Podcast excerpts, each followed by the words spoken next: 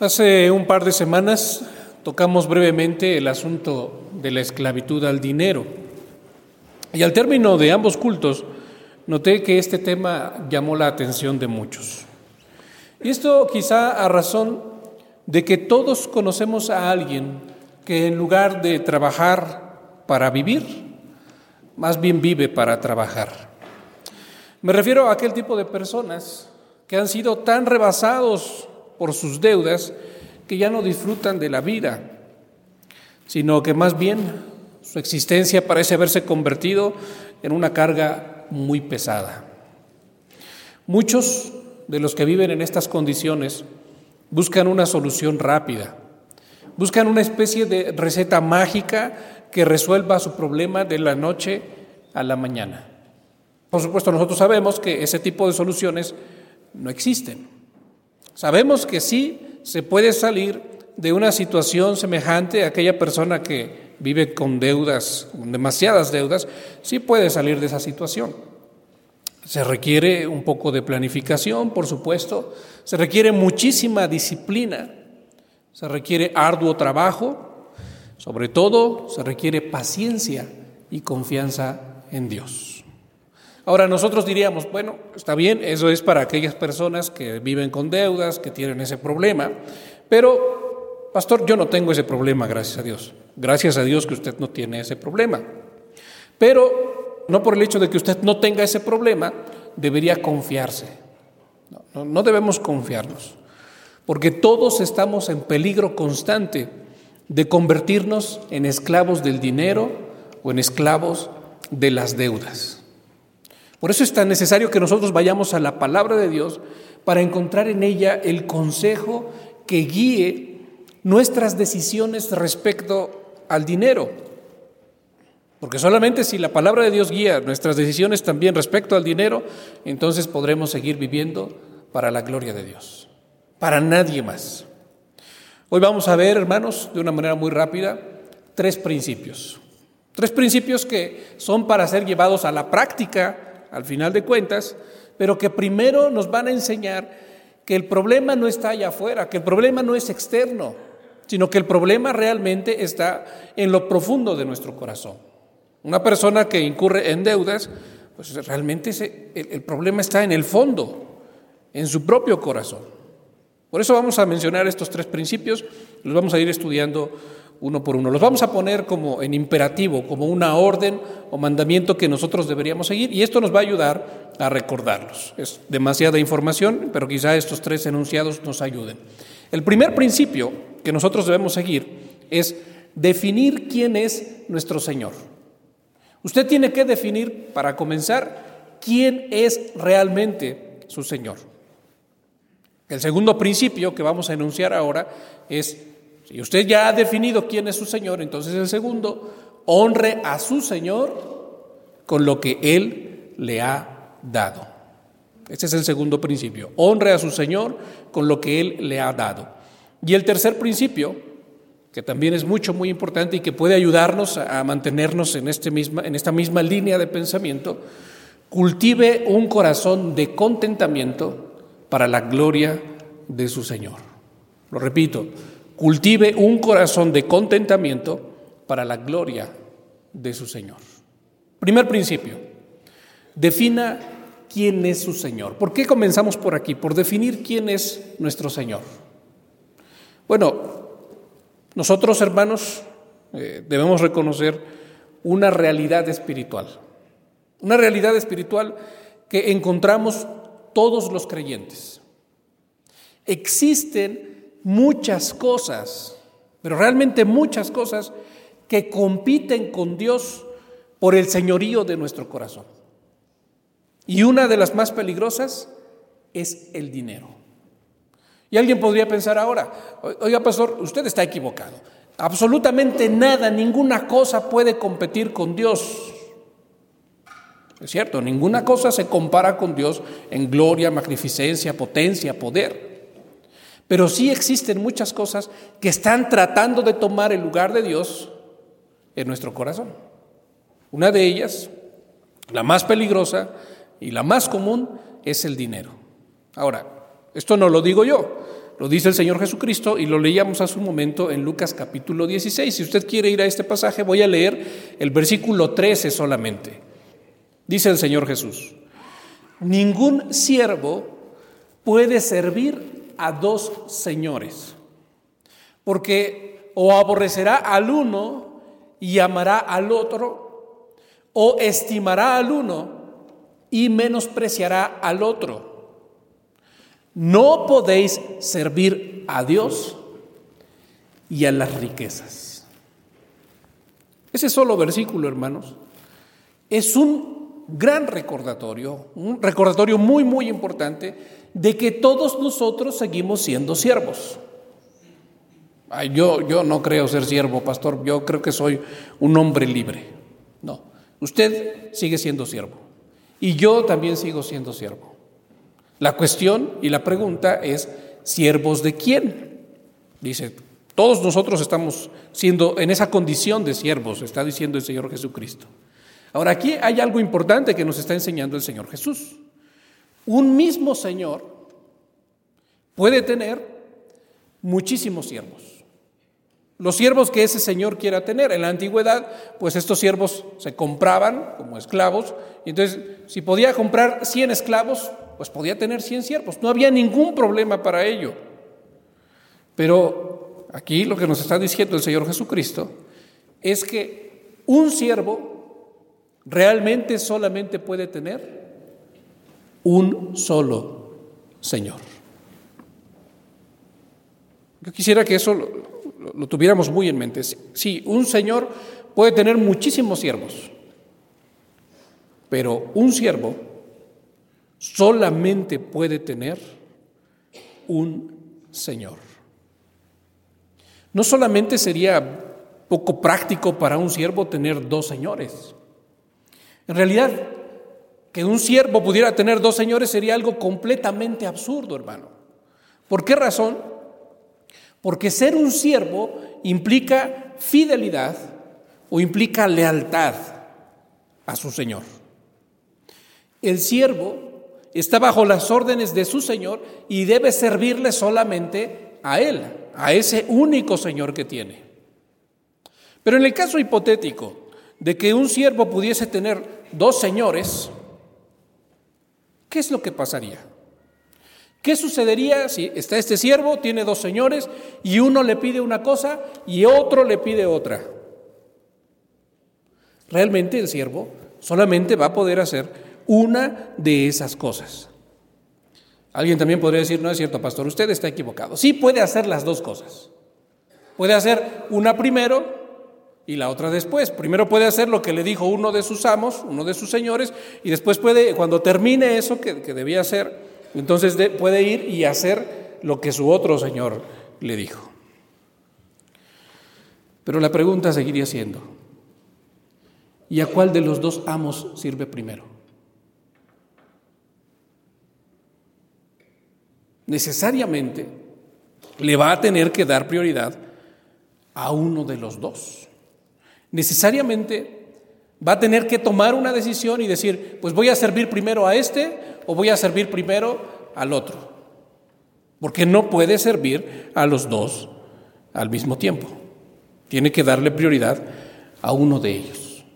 Así que al que decida servir primero, ese es su Señor en ese momento de su vida.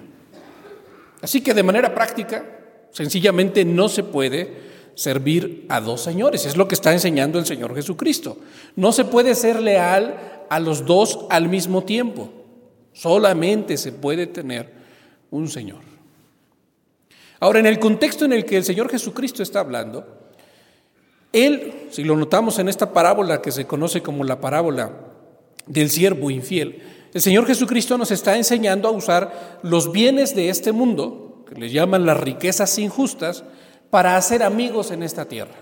¿Se acuerdan lo que hizo el siervo de esta parábola, un siervo infiel? Usó las cosas que no eran de él para beneficiar a otros. ¿Y qué hizo el Señor de la historia de la parábola?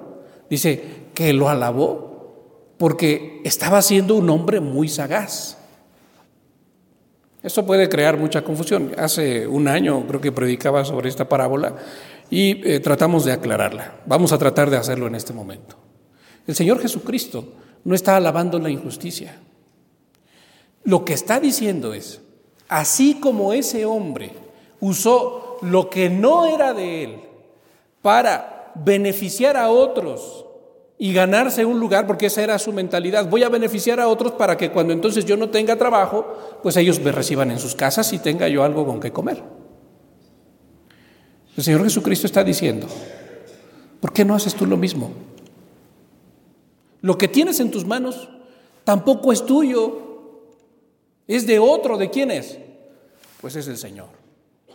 ¿Por qué no lo usas así como lo usó el siervo de esa parábola para beneficiar a otros? Al final de cuentas no es tuyo. Para ganar tesoros en los lugares celestiales. Eso es lo que tú deberías estar haciendo. Eso es lo que nos está mostrando el Señor Jesucristo nos está enseñando a usar los bienes de este mundo, las riquezas injustas, para hacer amigos en esta tierra. Y esto significa, hermanos, ayudar a aquellos que están en necesidad. Eso ya lo hemos hablado anteriormente. Pero si lo notamos, siempre hay algo dentro de nosotros que se resiste a usar las cosas que tenemos en nuestras manos y que no son nuestras, nos resistimos a usarlas para bendecir o para beneficiar a otros. Podemos, por ejemplo, notar que un hermano está en verdadera necesidad. Y nosotros traemos 500 pesos en la bolsa.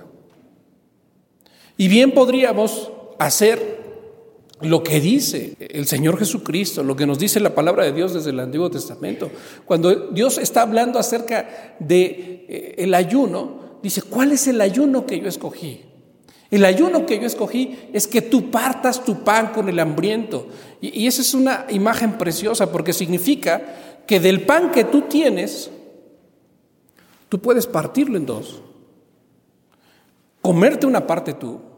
Dios no está diciendo, mira, yo quiero que te quedes sin comer. Comerte es una parte tú y darle una parte al hambriento. Pero traemos esos 500 pesos en la bolsa. Y estamos viendo al hermano o a la persona que está necesitada y en lugar de partir nuestro pan con el hambriento, decimos, no, no, esto yo no lo voy a hacer. Esto yo no lo puedo hacer. Y terminamos no haciéndolo.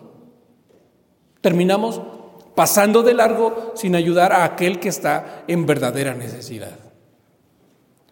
Cuando sucede eso, hermano, ¿quién gobierna a quién? En un ejemplo como el, que, como el que acabo de poner, usted puede decir realmente que usted es siervo de Dios y que se ha sometido a su voluntad. O más bien, esto está demostrando que usted es siervo del dinero y que se sometió a la voluntad del dinero. Es una manera muy clara de verlo.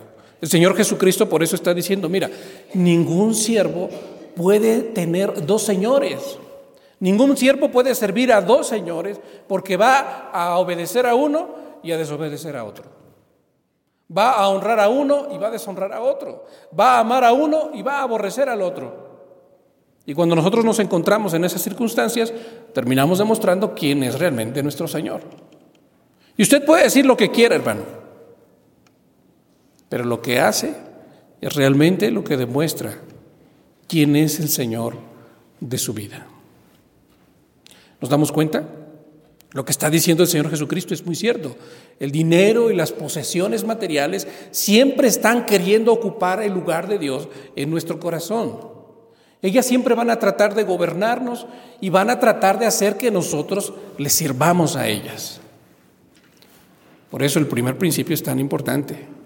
Tú tienes que definir claramente quién es realmente tu Señor, porque no puedes servir a Dios y servir a las riquezas. O sirves a uno o sirves al otro.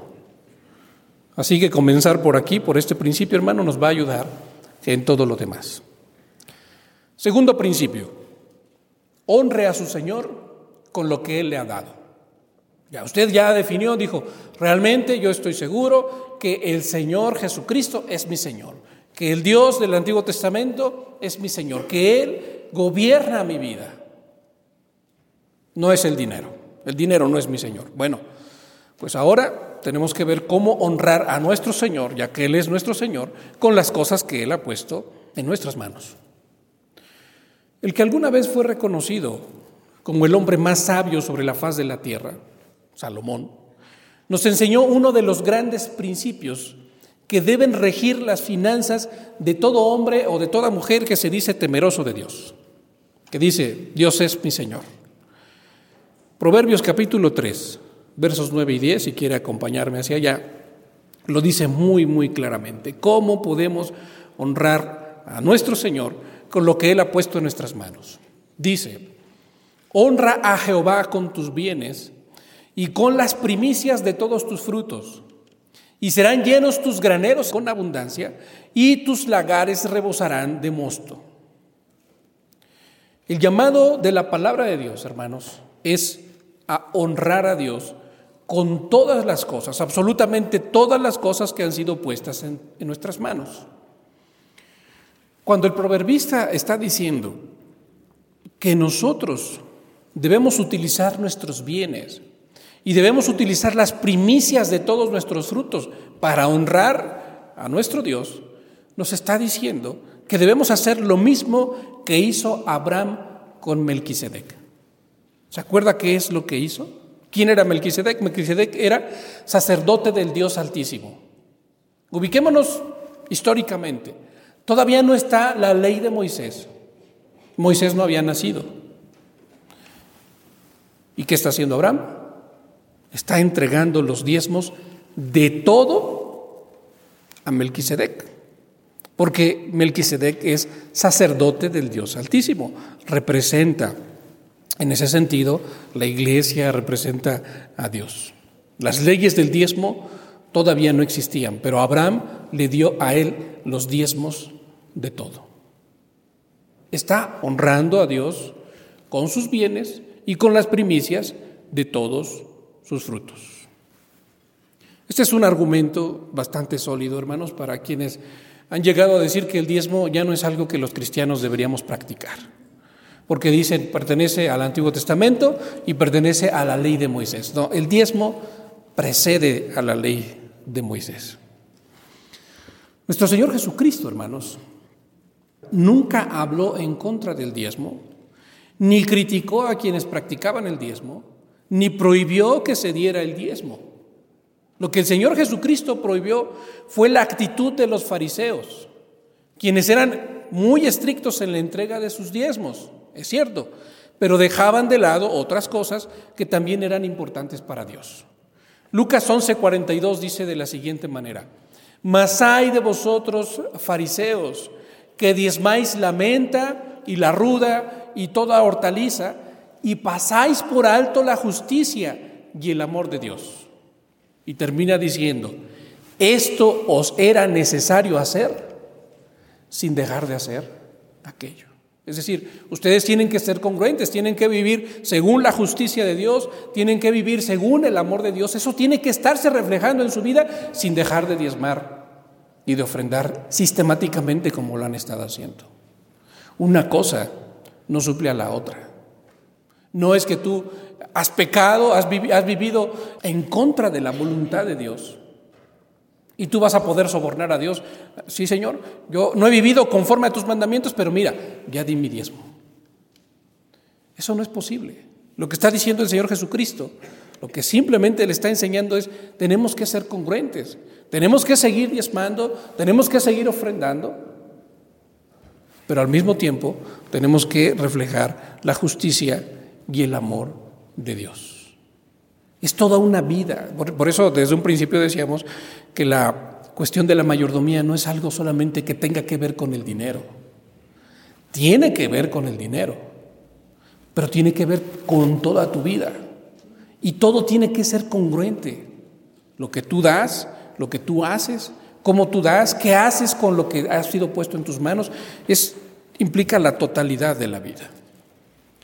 Ahora, regresando a la enseñanza de Salomón en Proverbios 3, hermanos, este, este hombre tan sabio incluye una promesa, una preciosa promesa acerca de la provisión divina. Porque él ha dicho en, estos versículos, honra a Jehová con tus bienes y con las primicias de todos tus frutos, y serán llenos tus graneros con abundancia, ahí está la promesa, y tus lagares rebosarán de mosto. Como podemos verlo, hermanos, el honrar a Dios con nuestros frutos, con nuestros bienes, es al final de cuentas una cuestión de fe. Porque quien honra a Dios con sus bienes y con las primicias de todos sus frutos, está confiando en que Dios ha de proveer para todo lo que Él necesite. Ahora, para muchos, esto es una cuestión que carece de lógica, ¿no? Porque hay quienes piensan o, lo expresan así, a ver, pastor, si con el 100% de mis ingresos no me alcanza para todo lo que yo necesito, ¿cómo pretende usted que mi familia y yo vivamos solamente con el 90%? Bueno, por eso lo decía, es una cuestión de fe. Esta cuestión de honrar al Señor con nuestros bienes y las primicias de todos nuestros frutos, al final de cuentas es una cuestión de fe. Porque nosotros cuando lo hacemos estamos aprendiendo, estamos diciendo, estamos mostrando con nuestros hechos que realmente confiamos en la provisión de Dios. Y cierto, también debemos aprender, esto, esto no es una cuestión mágica, ¿no? Como pues yo voy a dar este, mi diezmo y voy a, a malgastar a lo loco, como decimos, y, me va a seguir alcanzando, ¿no? A ver de dónde sale, pero Dios se ha comprometido a eso y lo tiene que hacer. No, no es así. Tenemos que aprender también a administrar adecuadamente el 90%, el 90 restante, porque son los recursos que Dios ha puesto en nuestras manos y tenemos que ser buenos mayordomos también de eso. La promesa de Dios es que Él proveerá, que Él va a dar para todas nuestras necesidades. Y si usted lo nota, estos dos principios van de la mano. Porque nadie va a estar dispuesto a depositar su diezmo o cuando recibe su salario a decir, a ver cuánto fue mi salario. Eh, primero, lo primero que yo voy a apartar es el diezmo, porque estoy claro de que la provisión ha venido de parte de Dios. Voy a apartar el diezmo y lo voy a llevar y lo voy a entregar en la iglesia. Nadie puede hacer eso si primero no ha definido quién es su Señor. Es realidad. Nadie puede dar ese paso si primero no ha definido que el Dios Todopoderoso es realmente el Señor de su vida. Si piensa que, ese que realmente el Dios Todopoderoso es el Señor de su vida, pero no está usted dispuesto a dar como la palabra de Dios nos enseña, entonces usted tiene que hacer un alto y pensar y meditar en realmente cómo está su situación espiritual. Vamos con lo tercero. Cultive un corazón de contentamiento para la gloria de su Señor. Es el tercer principio que hoy vamos a mencionar aquí. Déjeme decir, hermano, que esta cuestión del contentamiento no es un concepto muy popular en nuestros días. La realidad es que ya casi nadie o nadie habla de contentamiento. Es más, ni siquiera en la iglesia enseñamos acerca del tema del contentamiento. Y la realidad es que es un tema recurrente en la Biblia. Escuche, por ejemplo, lo que dice la carta a los Hebreos, el capítulo 13, verso 5. Dice así, sean vuestras costumbres sin avaricia, contentos con lo que tenéis ahora, porque Él dijo, no te desampararé ni te dejaré. Lo vuelvo a leer. Vea cómo el escritor nos está llevando al contentamiento. Sean vuestras costumbres sin avaricia, contentos con lo que tenéis ahora, porque Él dijo, ¿quién dijo? Dios, no te desampararé ni te dejaré. Acompáñeme, por favor, a Primera de Timoteo capítulo 6. Versículo 6 al 11. Allí también se menciona el tema del contentamiento. Por eso digo que es un tema recurrente. De hecho, lo encontramos desde el Antiguo Testamento. Este pasaje nos va a aclarar muchísimo mejor lo que, lo que significa esta cuestión del contentamiento. Dice así la palabra de Dios, sígalo con su vista. Pero gran ganancia, está diciendo el apóstol Pablo a un joven pastor, Timoteo, pero gran ganancia es la piedad acompañada de contentamiento. Vuelvo a repetir esto, por favor, preste mucha atención. Pero gran ganancia es la piedad acompañada de contentamiento. Porque nada hemos traído a este mundo y sin duda nada podremos sacar. Así que, teniendo sustento y abrigo, estemos contentos con esto. Porque los que quieren enriquecerse caen en tentación y, lazo y en muchas codicias necias y dañosas que hunden a los hombres en destrucción y perdición. Porque raíz de todos los males es el amor al dinero, el cual codiciando algunos se extraviaron de la fe y fueron traspasados de muchos dolores. Este pasaje, hermanos, puede dividirse en dos partes. La primera de estas partes nos muestra lo que es el contentamiento y la segunda parte nos muestra las consecuencias de la falta de contentamiento. La primera parte está en los versículos 6 al 8. Si usted lo nota, allí el apóstol ve nuestra existencia de una manera muy, pero muy realista. ¿Qué sucederá finalmente con toda aquella riqueza que persiguen tanto aquellos que no han desarrollado contentamiento en su vida? ¿Qué está diciendo el apóstol? Está diciendo, toda esta riqueza, al final de cuentas, se va a quedar aquí cuando nos llegue el momento de partir de este mundo. Por eso es que añade, por eso, teniendo sustento y abrigo, estemos contentos con esto. Ahora, muchos tachan esta última afirmación de conformista, ¿no? Porque dicen, ¿cómo que solamente si tenemos sustento y si tenemos abrigo, pues ya con eso nos contentemos? La Biblia está en contra del progreso y de que tengamos más cosas. ¿O de qué se trata esto?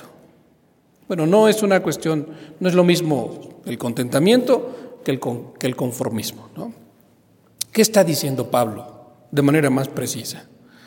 Bueno, el apóstol Pablo está diciendo lo mismo que el, escritor de la carta a los hebreos. ¿Qué dijo el escritor de la carta a los hebreos? Sean vuestras costumbres sin avaricia, contentos con lo que tenéis ahora. Y esto es clave para entender el contentamiento. Contentos con lo que tenéis ahora significa lo siguiente, que si Dios te ha dado sustento y abrigo, entonces tú debes estar contento con eso. Debes aprender a gozarlo, debes aprender a disfrutarlo. No debes angustiarte anhelando aquello que no tienes. Lo que ahora tienes es suficiente y debes aprender a estar contento con eso, a contentarte con eso. Pero si el Señor te ha dado muchos bienes y te ha dado grandes empresas, ¿qué es lo que tú debes hacer? Pues también debes glorificar a Dios por ello y también debes disfrutarlo. Debes saber también que es suficiente y debes también estar contento con eso. ¿Nos damos cuenta? El contentamiento es disfrutar, sentirte satisfecho con lo que tú tienes en este momento de tu vida, ahora. O por decirlo de otra manera, lo contrario al contentamiento son aquellas personas que tienen algo, lo que sea en sus manos, pero su corazón no encuentra satisfacción. Su corazón no se encuentra en, paz, no puede aprender a disfrutar eso que tiene, lo que sea, sea mucho o poco, sino que siempre está pensando en tener más.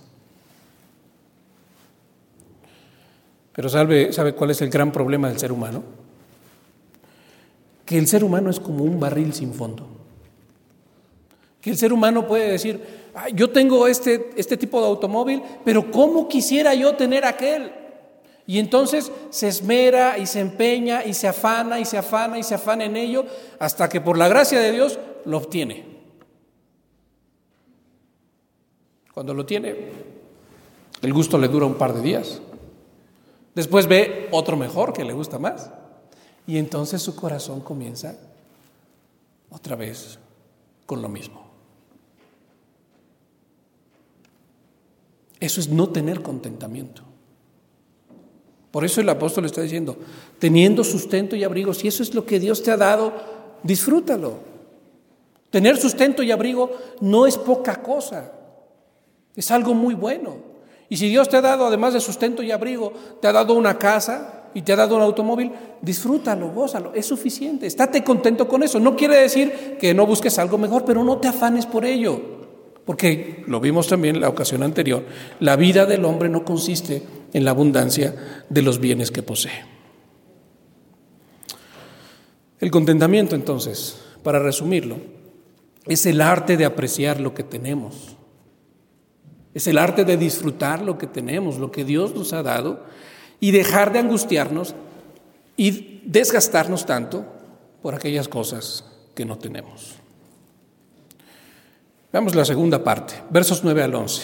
Allí, como ya lo decíamos, nos enseña el apóstol lo que puede producir la falta de contentamiento en el corazón del creyente.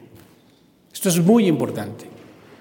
Pablo está escribiendo a un pastor.